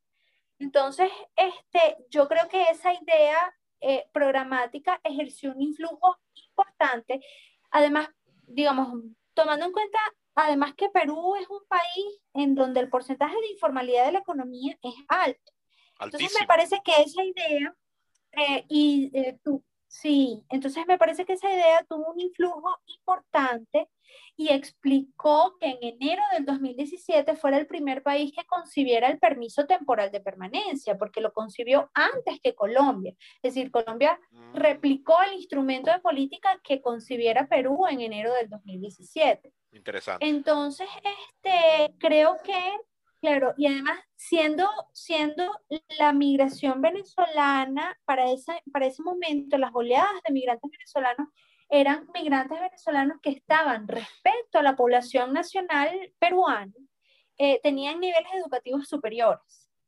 Entonces creo que allí eh, eh, Perú estaba haciendo consideraciones acerca de esta visión o este vínculo virtuoso entre la migración y desarrollo, estaba haciendo consideraciones acerca del aprovechamiento de la mano de obra migrante venezolana, atribuyéndoles un papel en, en, digamos, eh, en el desarrollo, en, el que ellos conciben como desarrollo o, crecimiento económico, ¿no? Entonces, eso eh, me parece que mm, retardó la decisión respecto de el momento en el cual Chile em, adopta, digamos, su política restrictiva, ¿no? Estas dos cosas, la estructura institucional eh, peruana, eh, caracterizado por un semipresidencialismo en donde las decisiones son como más colegiadas, a pesar de que, porque además, eh, digamos, en, en Perú, la concepción de la política migratoria es la política migratoria interna y la política migratoria externa. Entonces, la, la, rectoría de la política migratoria externa es del de, Ministerio de Relaciones Exteriores y la eh, Rectoría de la Política Migratoria Interna es de, eh, de, Migraciones, de la Superintendencia Nacional de Migración. Entonces, allí también existen eh, actores en disputa. ¿Por qué? Porque, em, y también uno de los hallazgos de, de, de, mi, de mi tesis es que finalmente cuando, en, en, el caso, en el caso institucional colombiano, es el Ministerio de Relaciones Exteriores, y Migración Colombia, que es un órgano adscrito al Ministerio de Relaciones Exteriores, quienes manejan la rectoría de la política migratoria. Entonces allí, digamos, la forma de la institución es como más jerarquizado, ¿no?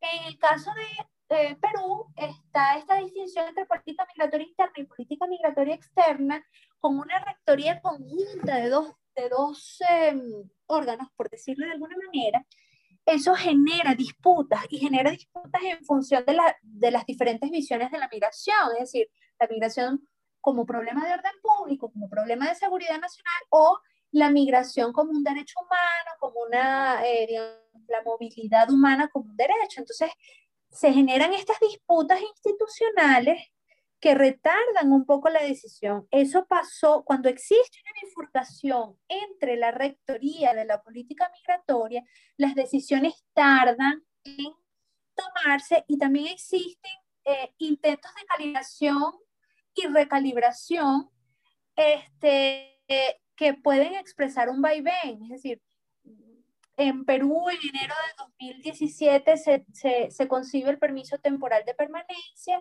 y durante 2017 este, comienzan, eh, digamos, eh, digamos, la política de apertura, luego este, se extiende el PTP, en varias oportunidades se extiende eh, y luego del PTP podías em, acceder a una calidad migratoria especial eh, que era, bueno, fundamentalmente una visa de residente bajo la calidad migratoria especial. Eh, y esa calidad migratoria especial era otorgada a estas personas que eran portadores del PTP, ¿no?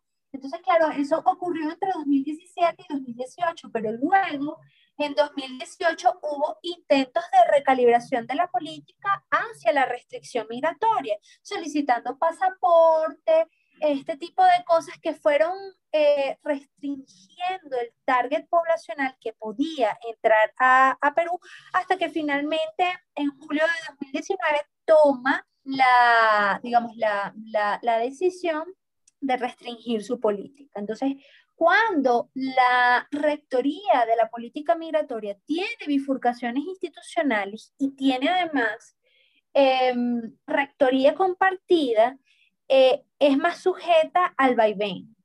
Eh, lo propio ocurrió con Ecuador. Es decir, en Ecuador, eh, el organismo rector de la movilidad humana es el Ministerio de, Relaciones Exteriores y Movilidad Humana. Pero el organismo rector del control migratorio es el, el, Ministerio de Interior, legalmente era el Ministerio de Interior. Entonces, claro, hubo disputas eh, que generaron nuevamente las controversias entre, em, digamos, la, eh, la, visión securitista y de la prerrogativa de Estado eh, de la migración y la visión de la movilidad humana como un derecho humano, siendo además que Ecuador Em, constitucionalmente reconoce la movilidad humana como un derecho. Entonces, allí volvemos nuevamente al, al divorcio entre las ideas paradigmáticas que tiene un país o que tiene un Estado receptor y las decisiones de política. O sea, si algo que reveló mi tesis es que existe un divorcio, en el caso, digamos, del flujo migratorio de la crisis venezolana, existe un divorcio entre las ideas paradigmáticas reflejadas en, las legislaciones marco de los países y eh, las decisiones de política.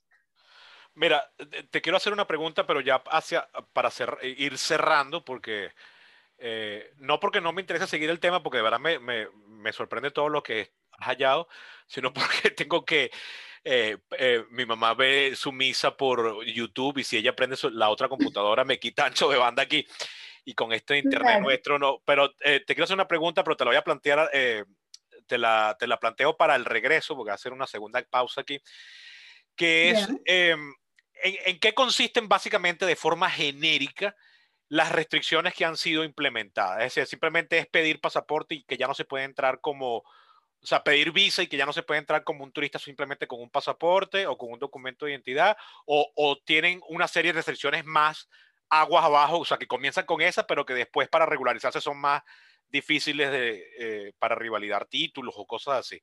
Esa pregunta la vamos a hablar como preámbulo del cierre al regreso de esta interrupción.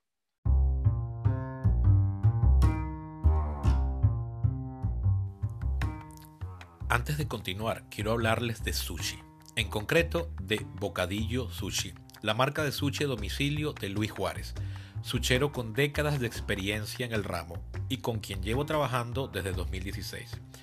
Miren, se los voy a poner así. Antes de conocer a Luis, a mí no me gustaba el sushi. Y ahora soy un fanático. Pero no se conformen con lo que les digo. Vayan a su cuenta de Instagram y vean las fotos y lean los testimonios. Si viven en Caracas, les recomiendo su bandeja de tres roles, que equivale a 30 piezas. Y si llaman de parte mía, Sebastián Cova, les regalarán una bandeja extra de ensalada dinamita. Vayan a Bocadillo Sushi en Instagram y hagan la prueba.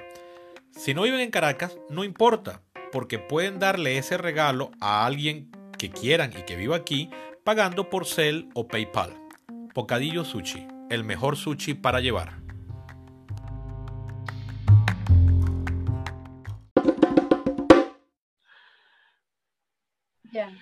Ajá, estamos de regreso con Sandra, mi colega politólogo en Quito, Ecuador, donde está haciendo una maestría en políticas públicas, estudiando el caso de las políticas eh, migratorias de los países del corredor andino. Sandra, te había dejado la pregunta de en qué consistían, de forma genérica, para usarlo como un preámbulo del cierre de este capítulo, ¿en qué consisten básicamente estas, restricciones que han comenzado a ser implementadas desde 2018 por los países de la región andina? Una, una de esas restricciones ya las has mencionado, que es que ya no se puede entrar como turista simplemente con el pasaporte. Ahora tienes que pedir una visa desde aquí, desde el país emisor. Desde... Y yo recuerdo en 2018 un gentío yendo a la embajada de Chile a pedir entonces ahora la visa para poder irse a Chile, porque como tú decías antes, simplemente la gente llegaba como turista y una vez allá era que entonces decían, ah, pero mira, me quedo, me quiero regularizar. Entonces, una de las restricciones entiendo que es esa, pero hay otras restricciones más. A ver, la restricción básica, o sea, porque finalmente el ingreso es la puerta de entrada, valga la redundancia, ¿no? Claro. Este, la restricción básica es la imposición de visa de ingreso. Antes con el documento nacional de identidad o con el pasaporte, eh, sin visado podías entrar, ¿no? Eh, esa es como... Como todavía, como todavía es en, como todavía es en Colombia, disculpa que te interrumpa, así todavía es en Colombia, tengo entendido. En Colombia se puede entrar simplemente con el pasaporte sin visado. Es como yo entré las dos veces. Sí, sí. pero además, eh, digamos, existen otras barreras. O sea, existen otras barreras de entrada y, y, o sea, existen otras barreras de la política migratoria que no necesariamente tienen que ser con la entrada, ¿no? Em, la política migratoria tiene fundamentalmente dos, dos, dos, componentes, el desplazamiento y el asentamiento, ¿no? Em, digamos, esa es la primera barrera en el componente de desplazamiento. Pero en el componente de asentamiento también se están erigiendo otras barreras de facto, ¿no? ¿Por qué? Porque, este, digamos, en, en el caso eh, propiamente ecuatoriano, eh, se sufrió una reforma a la ley orgánica de movilidad humana, porque además la ley orgánica de movilidad humana privilegiaba todo el componente del desplazamiento. Había, todo un, una, había toda una sección de la ciudadanía suramericana que hacía que al momento de adoptar la decisión 826 o el decreto ejecutivo 826 que imponía una visa de ingreso a los venezolanos, este decreto fuera ilegal, porque iba en contra del artículo 84 de la Ley Orgánica de Movilidad Humana, otrora vigente, que establecía que los ciudadanos suramericanos no requerían de visa, sino que podían entrar con el pasaporte o el documento de identidad.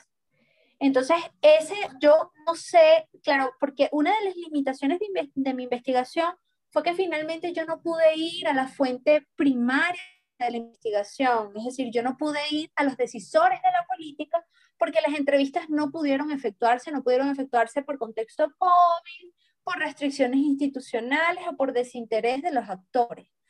Este, entonces, claro, yo no sé cómo, eh, digamos, las disputas entre los actores lograron conciliar el decreto 826, que a la luz de la eh, antigua ley de movilidad humana era ilegal. Pero en todo caso, hay otras restricciones que, que, que se levantan de facto. Por ejemplo, como te comentaba, en el caso ecuatoriano, justamente en el 8 de febrero, la Asamblea Nacional em, reformó la ley orgánica de movilidad humana y entre otras cosas se voló todo el capítulo de la ciudadanía sudamericana y la eliminó. Eh, y, e impuso, digamos... 8, de febrero de este año, 2021 creo que fue 8 de febrero del 2021. En todo caso, con toda seguridad te puedo decir que fue en febrero del 2021. Okay. Entonces, claro, se voló todo ese capítulo de la ciudadanía sudamericana porque ya no le convenía, pero además este, eh, quitó la visa UNASUR, ya no, los venezolanos no podemos optar a la visa UNASUR, porque la política de movilidad eh, ecuatoriana con respecto a los venezolanos eh, estaba instituida por varios compromisos internacionales. Entre esos estaba el Estatuto Migratorio eh, Ecuador-Venezuela, que fue firmado en 2010 por el gobierno de Rafael Correa y el gobierno del finado Chávez. Ah. Este, mm, el insepulto. Sí, entonces, este, Entonces, este, claro, eh, nos otorgaban la visa estatuto, pero además también teníamos opción a la visa de residencia UNASUR. Em, bueno, entre esas reformas eh, a la política migratoria, a propósito de la ley, se eliminó la visa UNASUR, ya no se puede optar a la residencia por una visa UNASUR, sino por, porque además la visa UNASUR era mm, dentro de todo económica eran, la más económica era 250 dólares, si mal no recuerdo, y la visa del estatuto eran como 500 dólares. Entonces, este, ahora se elimina la visa UNASUR, que es la más barata, y para residencia permanente o incluso este, residencia temporal, se dejan las visas más, más onerosas. Eso implica una barrera de facto para el migrante venezolano que eh, en función del deterioro socioeconómico de las oleadas migratorias no puede pagar ni siquiera los 250. Para el migrante venezolano es muy difícil pagar los 250 dólares que cuesta la visa, imagínate pagar 500 dólares por una visa. Entonces, de facto, se están erigiendo barreras económicas. Eh, a pesar de que la región y todos los organismos multilaterales aupan la regularización migratoria, porque además no, o sea, yo encontré que no solamente eh, explico cómo X causa Y, sino que además puedo avisorar cómo, cómo, cuál es la forma que adopta la política, es decir, más restrictiva en el componente de ingreso y más flexible en el, en el componente de asentamiento. Sin embargo, esta flexibilidad también se está viendo en entredicho, ¿no? Porque si estás tratando al migrante y conceptualizas el problema como una crisis migratoria de carácter humanitario en Venezuela, que además estás caracterizando al migrante prácticamente como un refugiado, tú no eliges barreras económicas. ¿Por qué? Porque en el caso de Ecuador, y aquí tengo que, ser bien clara, en el caso de Ecuador, para eh, aprobar este decreto 826, lo coloca como una amnistía migratoria que no fue tal, pero además lo que hacía era imponer la visa de ingreso y regularizar a los migrantes que se registraran, valga la redundancia, en un registro que había habilitado el Estado eh, ecuatoriano. Entonces, claro, había concebido lo que ellos llaman la visa humanitaria, que era una visa de excepción por razones humanitarias. Esta visa de excepción este, mm, costaba apenas 50 dólares, o sea, todavía la tasa, eh, digamos, a la cual tú tenías que pagar para, para, para poder regularizarte era, eh, digamos, dentro de todo como más accesible y así lo, lo vendió el Estado ecuatoriano. Eh, pero ese proceso de regularización de la visa humanitaria terminó en agosto del año pasado y no pretenden extender la visa humanitaria, es decir, no te vuelven a dar la visa humanitaria, así como tampoco ya están volviendo a dar la visa UNASUR. Entonces, eh, digamos, pretender estos mecanismos de flexibilización migratoria, porque además con, este, con la visa humanitaria apenas lograron regularizarse como 70 mil venezolanos, no fueron muchos. Entonces, pretender, eh, digamos, erigir barreras de índole económica a una población que estás caracterizando prácticamente como refugiado, eh, también, digamos, genera una restricción migratoria de facto. ¿Por qué? Porque ya no pretendes hacer este mecanismo de flexibilización, volver a renovar el proceso para, para tramitar la visa humanitaria, porque parece que no, no hay voluntad del gobierno ecuatoriano para hacerlo. Eh, y luego quitas la visa UNASUR, que era en términos económicos como la más económica que le seguía la visa humanitaria.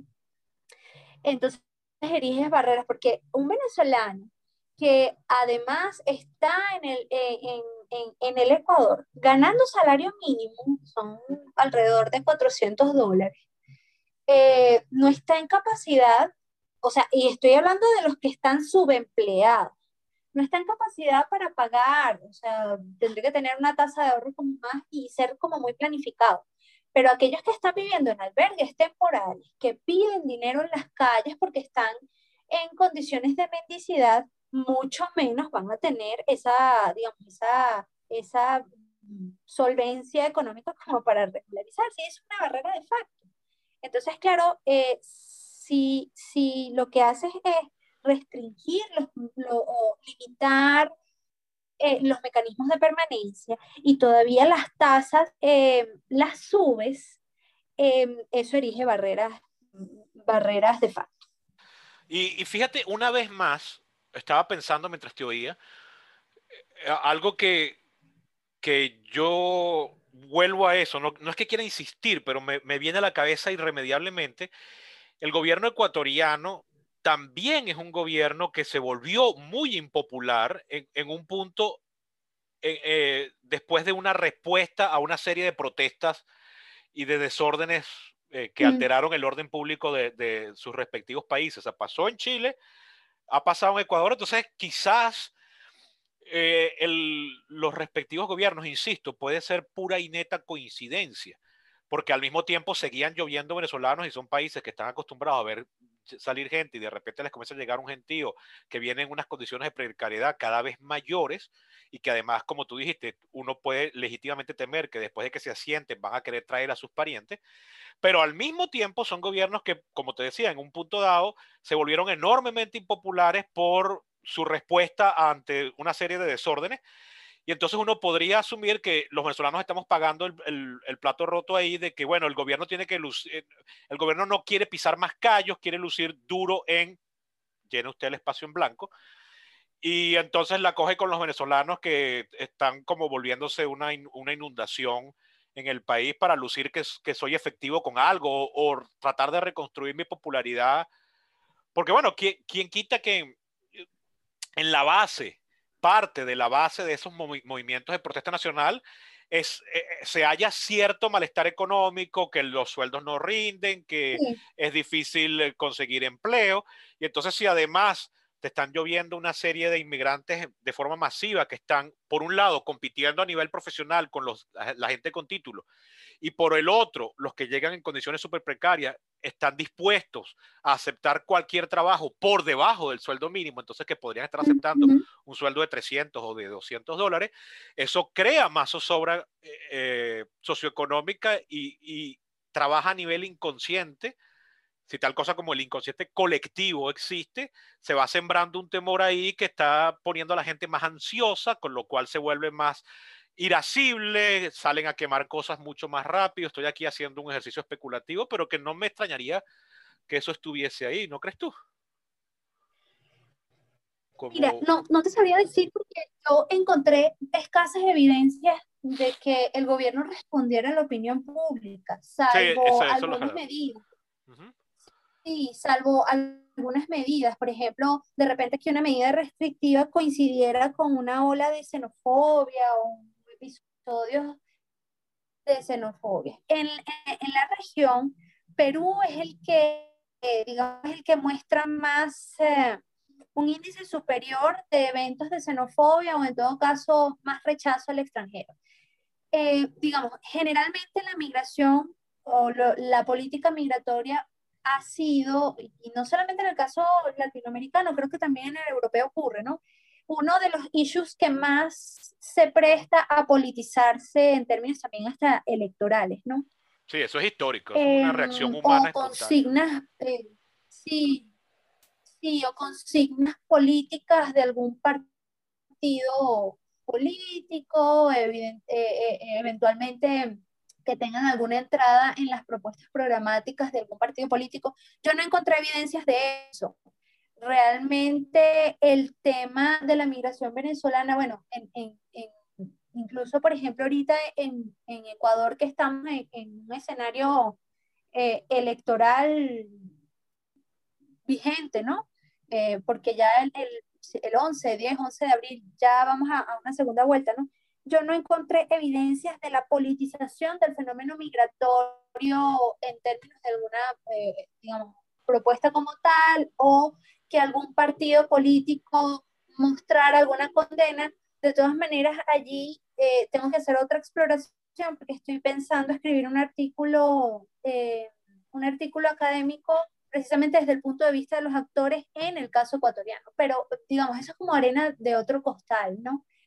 Em, yo no encontré mayores evidencias, pero no descarto, digamos, eh, eso que tú puedas, que tú puedas eh, asomar, ¿no?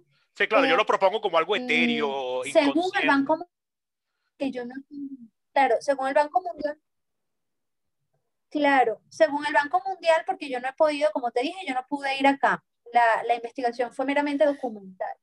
Este, según el Banco Mundial, eh, en Colombia, en Ecuador y Perú se han registrado episodios aislados de xenofobia o de rechazo. Eh, al extranjero hay opiniones encontradas. También hay un estudio de Oxfam que dice exactamente lo mismo. La gente en algún punto puede entender o comprender las causas por las cuales el venezolano migra, eso no necesariamente implica que los reciban con los brazos abiertos, porque además alrededor de la migración siempre hay mitos. Eh, y eso no es solamente en el flujo migratorio venezolano, es decir, eh, en el caso del flujo migratorio venezolano, ¿no? Eh, es decir, siempre está el miedo del nacional a que este me va a quitar el puesto de trabajo, incluso el puesto de trabajo que yo no quiero o no acepto. Sí, pero este me va a quitar el puesto de trabajo, este, tal cosa. Va a traer, este, va a traer delincuencia. Eh, eso, eso siempre. Claro, va a traer delincuencia. Y, y, eso, eh, eso, eso, digamos, esas percepciones se encontraron en el caso, en el caso de estudios, se encontraron en los tres países. La asociación ilusoria, porque además es ilusoria entre el aumento de la delincuencia y el flujo migratorio. Eh, ojo, yo no, no, estoy, yo no estoy sacándome estos datos del bolsillo, son, son datos del Banco Mundial. Es decir, el Banco Mundial ha hecho informes del flujo migratorio venezolano en los tres casos de estudio y ahí se puede leer claramente que son asociaciones ilusorias porque no existe una correlación entre el advenimiento del flujo migratorio venezolano y este, propiamente el aumento de la, de la inseguridad o la delincuencia. Entonces, claro, esos mitos siempre están presentes cuando hay un, un influjo migratorio que además es, digamos, es eh, eh, sobrevenido, porque bueno, finalmente este, los estados no generaron esa demanda migratoria, no, simplemente les llegó. Entonces, este, claro, no, es, no encontré mayores evidencias, no encontré mayores evidencias de que se usa la política migratoria como una señal de efectividad del gobierno o, la utilización de la política migratoria para aumentar la popularidad o en todo caso disminuir la impopularidad. Que existen esas eh, percepciones negativas acerca del venezolano en los tres casos de estudio, sí, sí existen. Que son generalizadas, según el Banco Mundial, no son generalizadas. Hay algunos brotes de xenofobia, hay algunos brotes de rechazo, pero no son generalizadas. Que esta percepción eh, influye en las decisiones de política, no encontré mayores hallazgos, porque además, este, al principio, cuando estaba concibiendo la idea de investigación, eh, mi enfoque era ese, es decir, cómo la percepción de la imagen del venezolano eh, podía influenciar eh, la, digamos, las decisiones de política. ¿no? Afortunadamente luego fui encauzando a otro enfoque como más omniabarcante y no solamente me limité al, al, a las ideas, sino a estos tres elementos, ideas, instituciones y actores que forman parte del contexto del diseño de políticas que influyen en la forma de política, porque hay otra cosa que sí quería dejar en claro, Sebastián, y, eso creo que debemos hacerlo o debía hacerlo al principio, ¿no? es que el enfoque del análisis de política que estoy usando es, es estudiar la política como variable dependiente, no como una variable independiente. Es decir, dentro de la disciplina del análisis o, o, en todo caso de las políticas públicas, se estudian las políticas públicas como una variable independiente que ejerce unos aspectos, pero además mi enfoque particular es estudiar la política como una variable dependiente, es decir, ¿Qué es lo que hace que una política tome o adopte la forma o el contenido, por, por ser más específica con, con, los términos, que adopta? ¿Qué es, ¿Qué es lo que influye el contenido de una política? Entonces, eh, eh, eso es clave, ¿no? Yo estoy estudiando la política migratoria como variable dependiente, no independiente. Ya, y en este caso, variable dependiente eh, uno de los factores que más determina ahí es lo que deciden otros estados, ¿no? Ese sería uno de los factores principales. O sea, eso, claro, eso arrojó, digamos, eso arrojó, eso fue un hallazgo de la investigación. Es decir, la interdependencia eh, que, que, que, se generó, porque además lo que te digo, o sea, existía un compromiso. Ya va, no se escuchó ahí bien. ¿Aló? Sí, lo que te decía es que, digamos, eh, hay pocos sectores de política en donde se habla exactamente de un diseño de política, porque no trabajan en una tabula rasa, es decir, en todos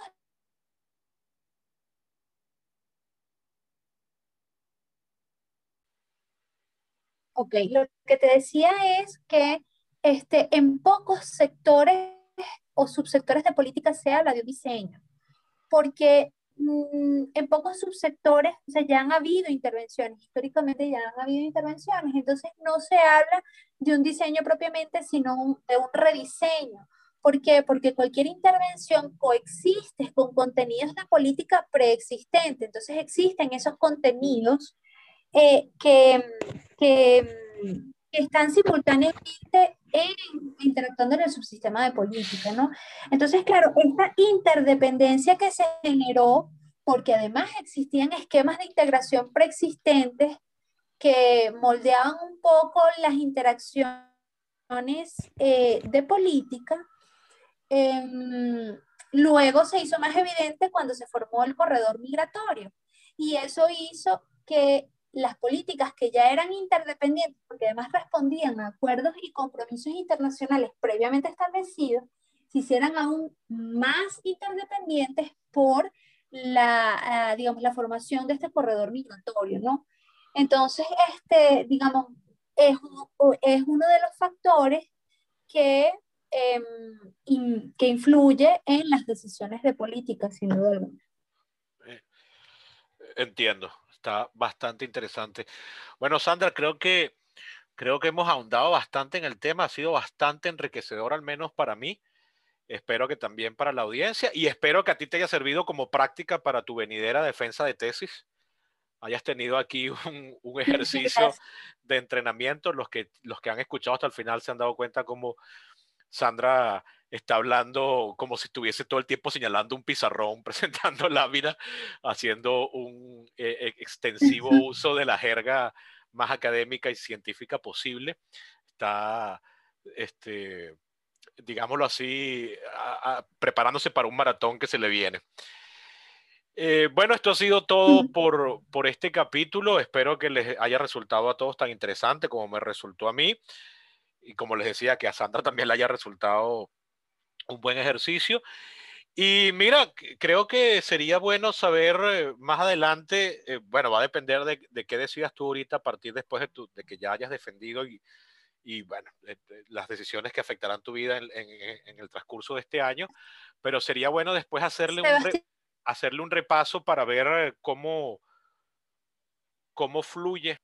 Ajá, el Internet se nos vive cayendo. Te decía que, que con independencia de, de bueno, la, tu vida personal ahorita que, que, se acaban tus estudios y tienes que tomar una serie de decisiones en el campo laboral e incluso migratorio, sería bueno después, quizás a final de año o a principio del año que viene, hacer un repaso a ver de cómo han seguido fluyendo las cosas, eh, siguiendo las líneas de, de, la investigación que tú planteaste, ¿no? Eh, pero por ahora, esto ha sido el final de este capítulo y quiero agradecerte muy encarecidamente por el tiempo que nos has dedicado y bueno, felicitarte por la extensión y, y elaboración de tu investigación. Se nota a ti por la invitación, gracias. No vale, de nada. Y bueno, nada, hacerle un recordatorio ya a todos de que eh, por favor se suscriban al podcast si les gustó de que se lo hagan llegar a todas las personas que creen que les pueda interesar y que recuerden que este podcast ha sido posible gracias al apoyo de los mecenas que contribuyen por la plataforma Patreon, se escribe patreon.com slash peripatos. Pueden ir ahí y por tan solo un dólar mensual harán viable económicamente este proyecto. No, no solo es un dólar, pueden donar más también, por supuesto. O si no, bueno, pautando publicidad, aunque lo ideal sería que todo fuese a través de mecenazgo. Bueno, sin ya más nada que agregar, me despido. Se viene el capítulo, este va a ser el número, este es el número 49, pero está a punto de llegar el capítulo número 50. Estoy pensando en hacer algo especial, oigo sugerencias, ya les diré qué haré, será sorpresa. Creo que voy a hacer algo medio pop, pero bueno, ya veremos. Y eh, pues nada, adelante y una vez más, gracias a Sandra por su participación. A ti, un beso, Sebastián, cuídate.